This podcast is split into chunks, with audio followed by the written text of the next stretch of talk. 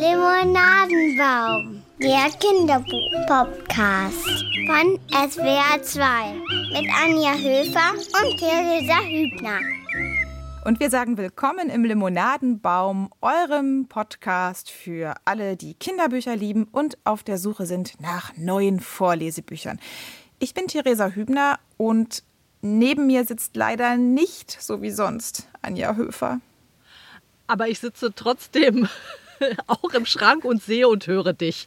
Remote ja. machen wir es diesmal. Die Zeiten sind die wieder erfordern wieder die Zeiten erfordern wieder Abstand und so haben wir jeder einen Schrank. Einer steht in Berlin, einer in Köln und ähm, so ist es jetzt. Und wir sehen uns aber trotzdem und wir können uns die Bücher zeigen, oder?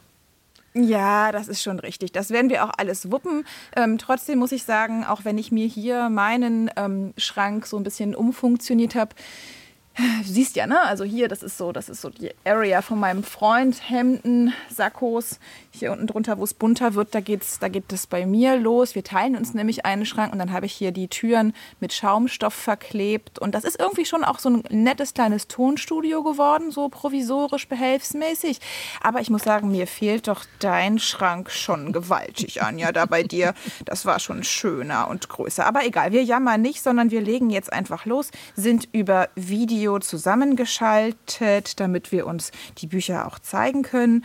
Und bevor wir, ah ja, bevor wir wirklich ins Thema einsteigen, Gegensätze ist das heute. Noch kurz so, so, so eine Datumssache. Äh, wir zeichnen das jetzt zwar so ein bisschen früher auf, aber wir haben vor, die Folge, ich habe mal geguckt, so um den 20. November herum auf die Plattformen zu stellen. Und der 20. November, das, meine Liebe, ist unser Datum. Genau, das ist eigentlich unser großer Jahrestag äh, für den Limonadenbaum, denn das ist ja der bundesweite Vorlesetag. Und niemand weiß so gut wie wir, wie wichtig und wie schön Vorlesen ist. Aber dieser Tag ist jetzt auch nicht gerade ein, äh, ein Datum zum Feiern, wenn man einer aktuellen Studie glaubt, die sagt, dass etwa ein Drittel der Eltern gar nicht vorlesen, was ziemlich traurig ist.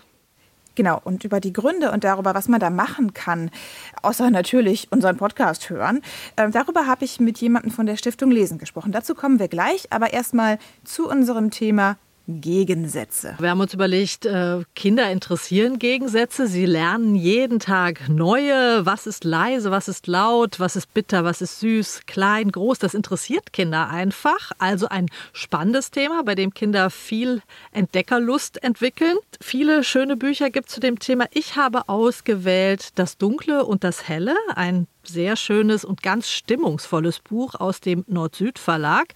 Und du hast zum Thema Gegensätze was mitgebracht? Ich habe hier so ein schönes Vorlesebuch äh, über einen Riesen, Gigagul und das Riesenglück. Und dann haben wir heute noch, ähm, Achtung, imaginärer Trommelwirbel, wir haben heute noch den ersten Mann in der Sendung. Mann, äh, der Mann, der Exot bei uns leider immer noch ist. Aber wir wollen natürlich uns auch um die Väter kümmern. Die sollen ja genauso viel vorlesen wie, wie die Mütter.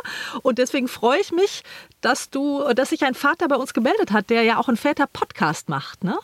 Genau, das ist der Heiner Fischer, der macht den Väter-Podcast Vaterwelten und dem ist auch aufgefallen, dass bei uns im Limonadenbaum einfach zu wenig Vorlesepapas zu Wort kommen. Daher stellt er heute einen Buchklassiker vor, zusammen mit seiner Tochter. Es geht darin um die Heinzelmännchen, passend zu den Gegensätzen. So, Anja, und dann würde ich aber sagen, bin ich jetzt erstmal wirklich gespannt auf dein Buch, das Helle und das Dunkle, weil du hast mir gesagt, das ist mit so einer ganz besonderen Technik auch gemacht. Also ich bin sehr gespannt. Ja, da komme ich drauf. Das ist sehr schön illustriert. Also ich sage nochmal den Titel Das Dunkle und das Helle von Kerstin Hau und Juli Völk, erschienen im Nord-Süd-Verlag und äh, kostet 15 Euro. Es ist ja so, wir wollen ja immer auch besondere Kinderbücher vorstellen, die so ein bisschen aus dem Rahmen fallen. Und dieses Buch verdient dieses Etikett besonders, ganz besonders. Äh, und zwar in, in mehrfacher Hinsicht. Warte mal, halt das mal ein bisschen mehr in die Kamera. Ich muss mir das jetzt mal. Ah, okay. Ja, ich weiß, was du meinst, wenn du sagst besonders, denn schon das Cover ist besonders. Ja, da sieht man schon die, die Farbgebung. Es geht in dem Buch auch um dieses sehr satte, tiefe Dunkelblau. Das ist verkörpert sozusagen das Dunkle und dann geht es eben auch um das Helle, um den Gegensatz. Und es hat mich absolut begeistert, dieses Buch. Es ist, ich habe selten so ein bezauberndes Kinderbuch gesehen. Warum? Es gibt Bücher, die weniger durch ihre Handlung ähm, wirken, als durch die besondere Stimmung, die in ihnen herrscht. Und hier wird gleich von der ersten Seite an so eine ganz besondere Stimmung aufgerufen. Und ich würde sie mal poetisch, melancholisch und sehnsüchtig nennen. Es geht um zwei einsame Helden, die sind auch vorne abgebildet. Ähm, und das ist auch besonders, die haben gar keinen Namen, sondern die heißen das Struppige und das Zarte. Oh. Und genauso sehen sie auch aus. Eine, zeig noch mal, zeig mir noch mal bitte der den. eine ist ganz struppig, hat ganz viele Haare und der andere ist so ein zarter, ist wie so ein Lichtklecks, einfach so ein weißer Knubbel, aber oh. sehr mit zarter Umrandung. Und die beiden leben in völlig unterschiedlichen Welten. Das Struppige wohnt im Dunkeln und sehnt sich nach Farben. Das Zarte wohnt im Hellen und Bunten und ist neugierig auf die Dunkelheit. Und das wird auch grafisch deutlich, wenn man das Buch nämlich aufschlägt. Dann sieht man hier einmal die sehr dunkelblaue Seite links ja, und links. rechts das helle. Ja? Also beide sehnen sich jeweils nach der anderen Welt. Ich lese mal den Anfang vor. Das Struppige kauert in der Finsternis und schaut dorthin, wo die Farben leuchten. Ach, wenn ich doch bloß hinüber könnte, wenn ich nur wüsste wie, allein schaffe ich das nicht. Es seufzt und sein Herz wird schwer. Das Zarte badet im Sonnenschein, es blinzelt dorthin, wo die Finsternis haust. Hu, ist das dunkel düster. Da will ich nicht hin, aber neugierig bin ich trotzdem so sieht man, beide haben so eine Neugier auf diese andere Seite. Und eines Tages fassen sie ihren Mut zusammen und wagen sich vor bis ans Dämmergraublau. Das ist die quasi die Mitte zwischen den Seiten, da wo sich ja. Licht und Dunkelheit mischen. Und da gehen sie und dann beide treffen hin. sie sich. Genau, da entdecken sich die beiden zum ersten Mal und erschrecken sich erstmal fürchterlich, als sie sich sehen. Aber dann werden sie Freunde. Sie nehmen sich ganz vorsichtig dann an der Hand und das Struppige betritt zum ersten Mal die bunte Welt und es wird auch ein bisschen heller selber im Sonnenschein, das Struppige. Aber dann gibt es noch einen dramatischen Höhepunkt. Als das Struppige sich nämlich endlich zum ersten Mal alleine ins Helle traut, ist das Zarte plötzlich weg, ist einfach verschwunden. Und das Struppige Hä? rennt voller Angst zurück in seine Welt, in die Finsternis. Und da findet es das Zarte weinend in einer Ecke sitzen, weil seine ganze helle Welt verschwunden ist und es nicht mehr wusste, wohin. Moment, weil das Dunkle ins Helle gekommen ist? Hat es die helle Welt geschluckt sozusagen? Das äh, ist jetzt deine Interpretation. Da kann man natürlich drüber nachdenken, wie das passiert ja. ist. Das ist auf ja. jeden Fall was, was einen zum Nachdenken bringt. Ich muss aber kurz fragen, ist das denn, ist dieses helle und dunkle assoziiert mit so gut und böse? Nein. Nein, überhaupt nicht. Das ist völlig neutral. Ganz neutral Aha. sind diese Welten. Es geht aber darum, dass dieses alleine und zusammen wichtig ist. Denn jetzt finden sich die beiden wieder und die Welten sind wieder in Ordnung und sie können jetzt zwischen den beiden Welten hin und her gehen. Ins Helle und ins Dunkle. Immer zusammen gehen sie jetzt zwischen ja. diesen Welten her. Also sie entdecken auch jetzt zusammen diese Welt der Dunkelheit vor allem. Und sie schaffen es dann auch zusammen wieder ins Licht. Und der wichtigste Satz in dem Buch ist wohl, hab keine Angst, ich bin bei dir. Ja. Also es geht um Gegensätze, es geht darum, Ängste zu überwinden und es geht um Freundschaft. Ich finde das Buch absolut zauberhaft. Meine Tochter, die war ganz andächtig und still, was sie sonst eigentlich nicht so ist beim Lesen. Diese Stimmung, die überträgt sich sehr schnell. Diese poetische, leise, schöne Stimmung, die überträgt sich toll beim Vorlesen. Also ich, ich finde das du hast es wirklich jetzt gerade geschafft, bei mir so Gedankenströme auch auszulösen. Und ich glaube, das ist auch interessant, dass das jetzt gerade auch per Video geht. also es geht auch ein bisschen darum, das eine geht nicht ohne das andere und es ist aber auch eben nicht immer alles so, also ich denke jetzt gerade, es ist nicht immer alles eitel Sonnenschein oder so. Ne? Also das nein, eine gehört auch.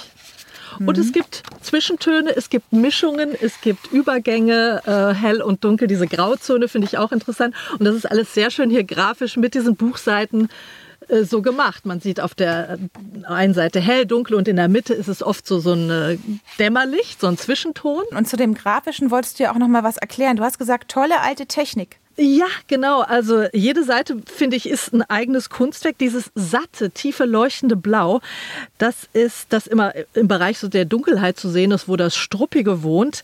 Das geht eben auf diese Technik zurück, die heißt Cyanotopie. Das ist die älteste Fototechnik, die es gibt. Und die wird am Ende des Buches auch kurz erklärt. Und es gibt sogar eine Anleitung, wenn man selber das mal ausprobieren will, was in dieser Technik zu machen. Äh, dazu braucht man Solarpapier. Das kriegt man wohl in jedem Künstlerbedarfsgeschäft. Aha. Und das Prinzip ist so, dass man auf dieses Papier irgendwas drauflegt, zum Beispiel eine Blume oder eine Pflanze, und dann ein bisschen Licht drauf scheinen lässt. Und wenn man es dann hinterher wegnimmt, hat sich, kam sich quasi die Silhouette hat sich dann in das Papier eingebrannt. Hier sieht man das ah, am Beispiel einer Pflanze zum Beispiel. Also alles drumherum, wo die Pflanze nicht auf dem Papier gelegen hat, ist dann schwarz-blau? Schwarz? Genau, ein sehr tiefes dunkelblau und der Rest wird dann eher so hell.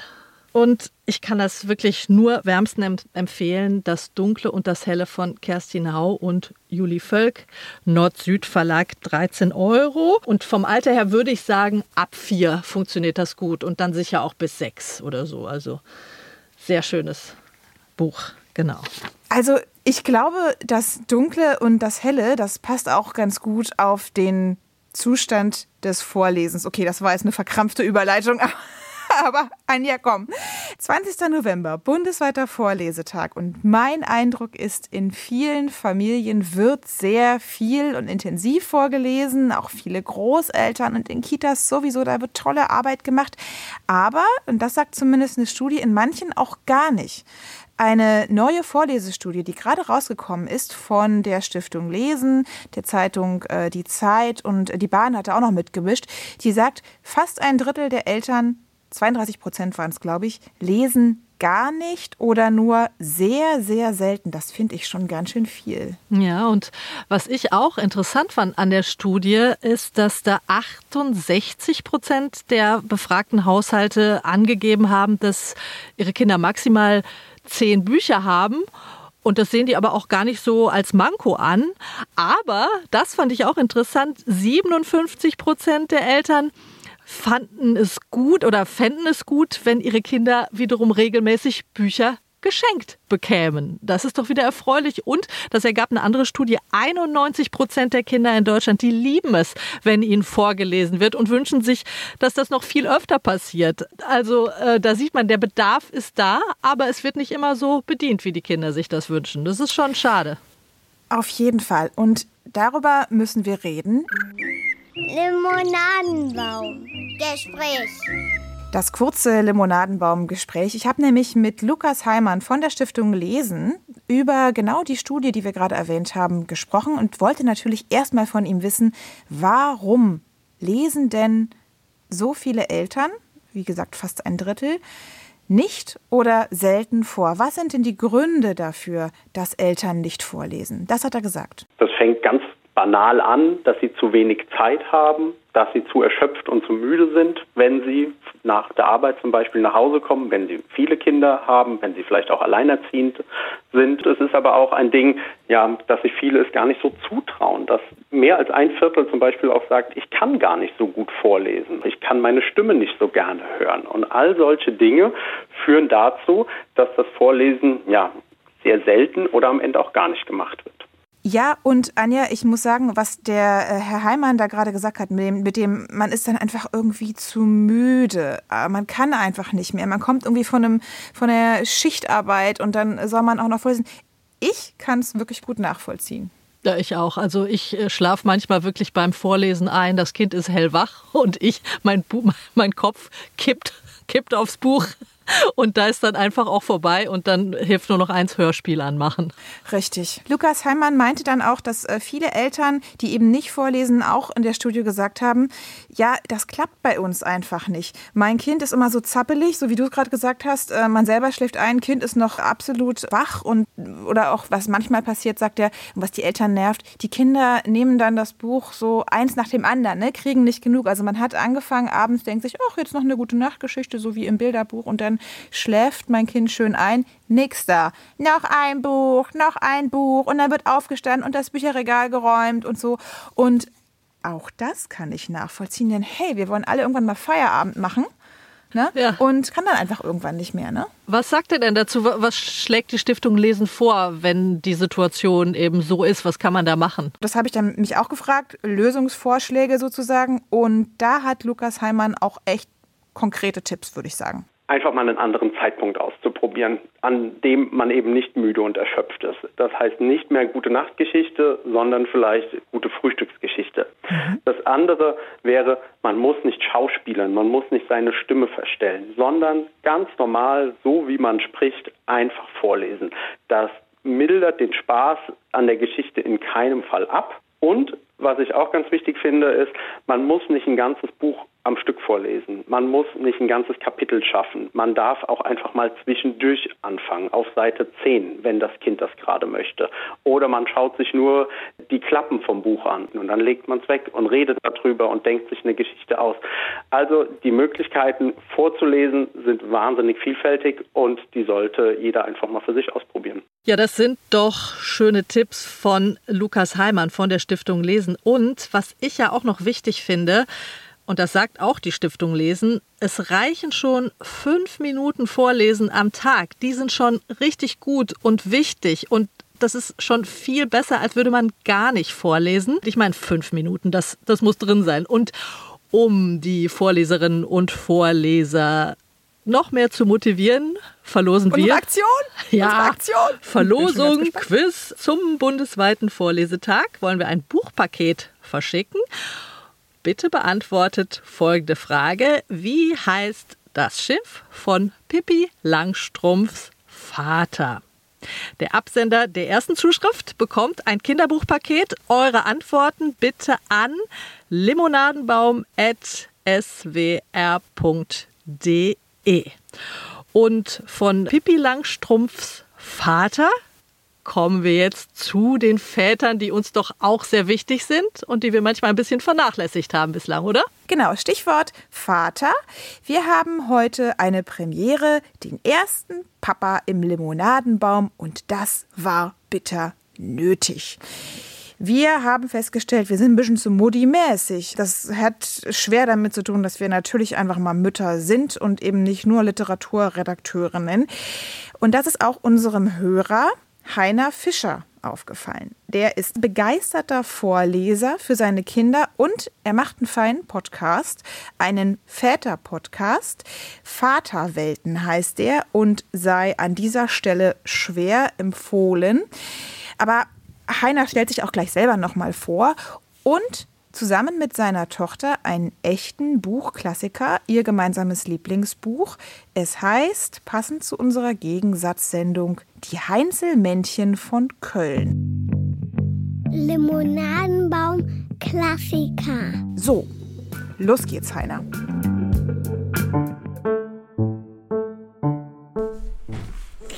Wie heißt denn das Buch? Heinzelmännchen. Heinzelmännchen von Köln? Ja.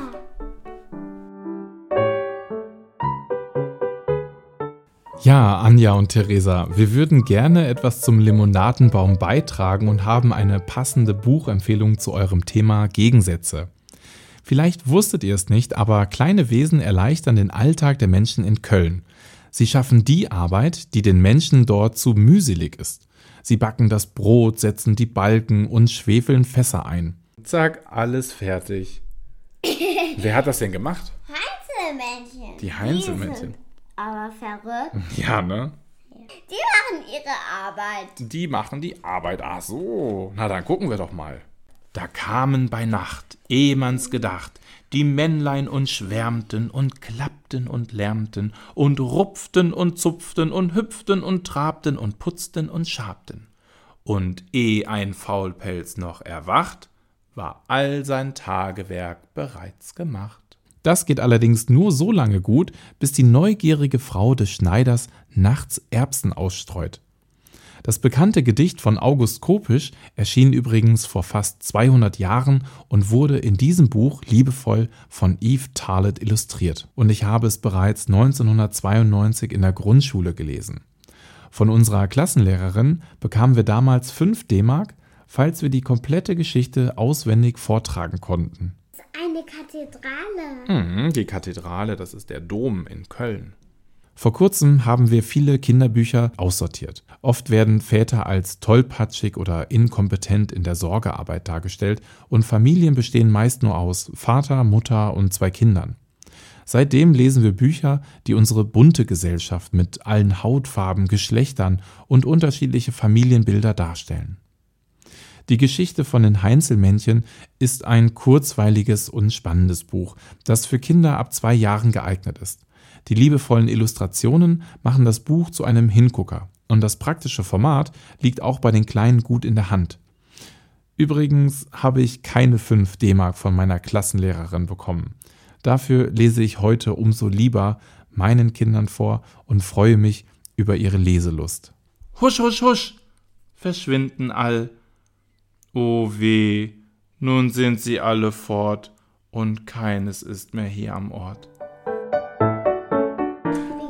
Warte, sollen wir noch Tschüss sagen? Ja. Das war unsere Vorstellung von Die Heinzelmännchen von Köln.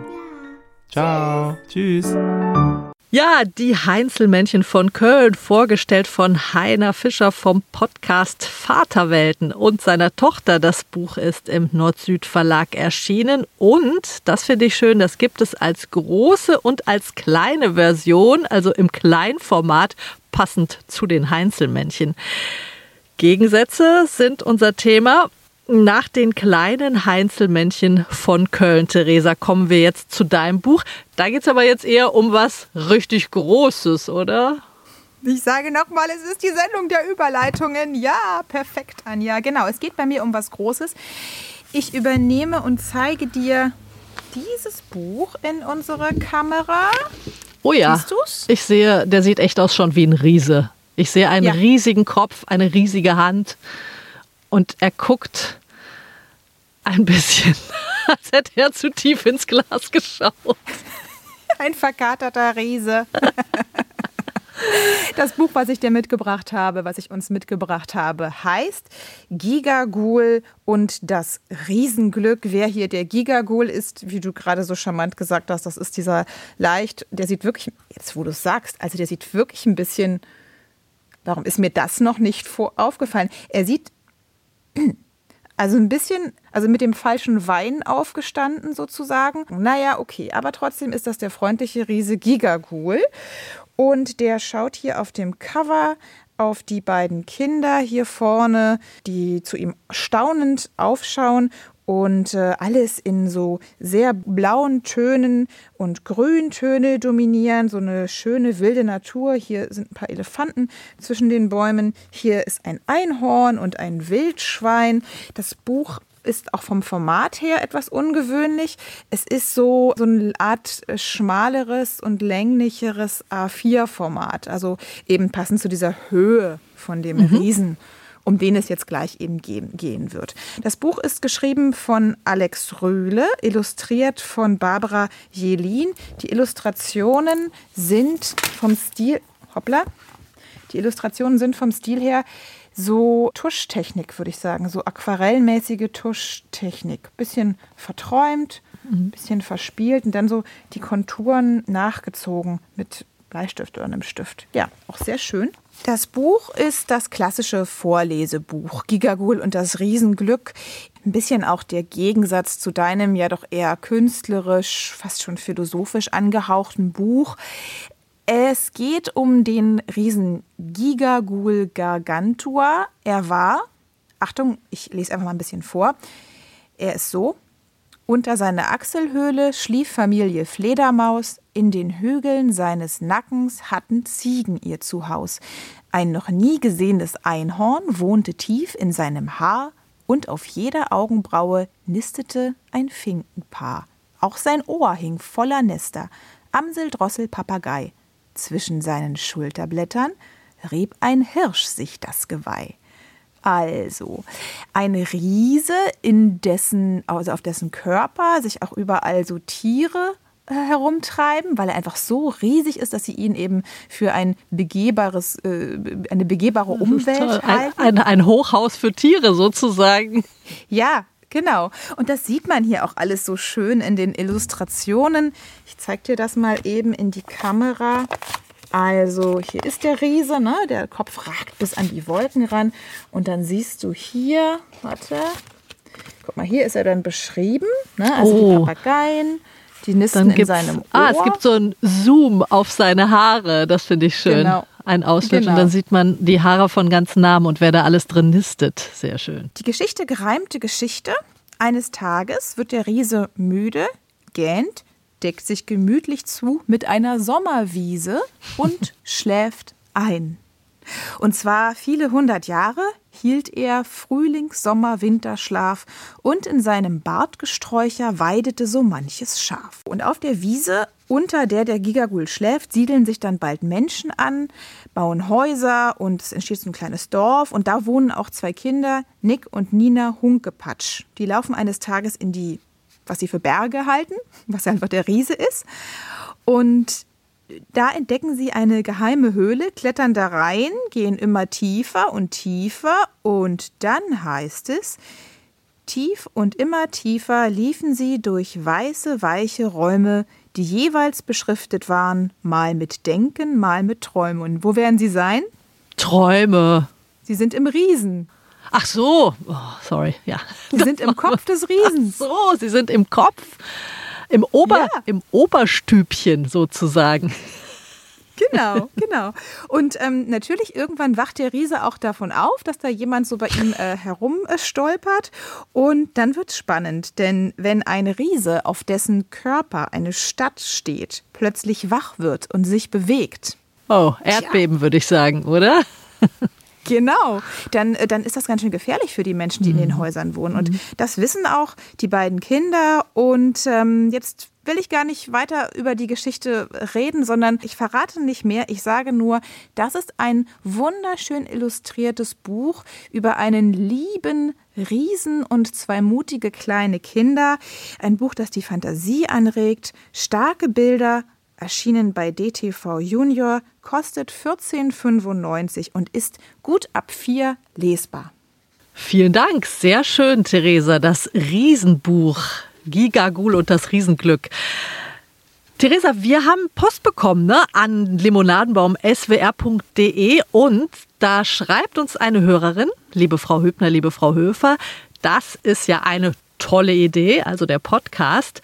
Ich habe zwar keine eigenen Kinder und bin eher im Oma-Alter, aber ich liebe es vorzulesen und muss für meine eigene Kinderseele immer mal wieder schöne Kinderbücher kaufen und lesen. Das fand ich besonders toll, dass sie als Erwachsene immer noch mal Kinderbücher liest, um noch mal so das Kind in sich zu erwecken und anzusprechen. Das fand ich eine ganz rührende äh, Mail, die wir da bekommen haben. Oh, ich habe mich auch total gefreut, wirklich. Das war wirklich, wirklich schön. Und sie hat ja auch dann direkt ähm, noch Bücher also uns vorgeschlagen, drei Stück. Und eins fand ich besonders interessant, weil selbst du, Anja, als Astrid Lindgren-Expertin gesagt hast, das kenne ich nicht. Tatsächlich. Und zwar hat sie das, ich weiß nicht, ausgegraben. Ein Buch von Astrid Lindgren aus dem Jahr 1961. Das heißt, Die Kinder im Dschungel. Und ich habe mal geguckt, das ist ein Buch über die große Kraft der Fantasie, denn dieser Dschungel, der existiert nur in der Fantasie der Kinder, aber sie leben in diesem Dschungel und sie schlagen sich da durch. Tolles Buch gibt es leider nur noch antiquarisch, aber da auf jeden Fall. Wir haben uns, glaube ich, können wir sagen, sehr über diese Mail und über die Anregungen gefreut. Und wir freuen uns auch über viele und noch mehr Zuschriften, Anregungen, Kinderbuchtipps oder auch Kinderkritikerstimmen, wenn ihr die mal aufnehmen wollt. Liebe Eltern, Opas, Omas, Tanten, Onkel, Kita-Erzieherinnen. Wir freuen uns einfach über Zuschriften auf limonadenbaum.swr.de und auch auf Facebook und Instagram findet ihr uns unter SWR2. Und denkt dran, auch wenn ihr unser Bücherpaket gewinnen wollt, dann solltet ihr an limonadenbaum.swr.de schreiben, unsere Verschenkaktion. Und die heutige Sendung ist aber erstmal vorbei. Die Gegensätze, das war heute unser Thema. In der nächsten Sendung wären wir mal wütend. Ja, Wut. Großes Thema für Eltern und für Kinder. Wut. Ich freue mich drauf. Ja, von dir ausgewählt. Wir sagen vielen Dank fürs Zuhören an alle Kinderbuchfans da draußen. Jetzt gehen wir eine Limo trinken und ja. Ja, bis zum nächsten Mal. Ne? Ja, genau. Also bis zum nächsten Mal. Tschüss. Tschüss.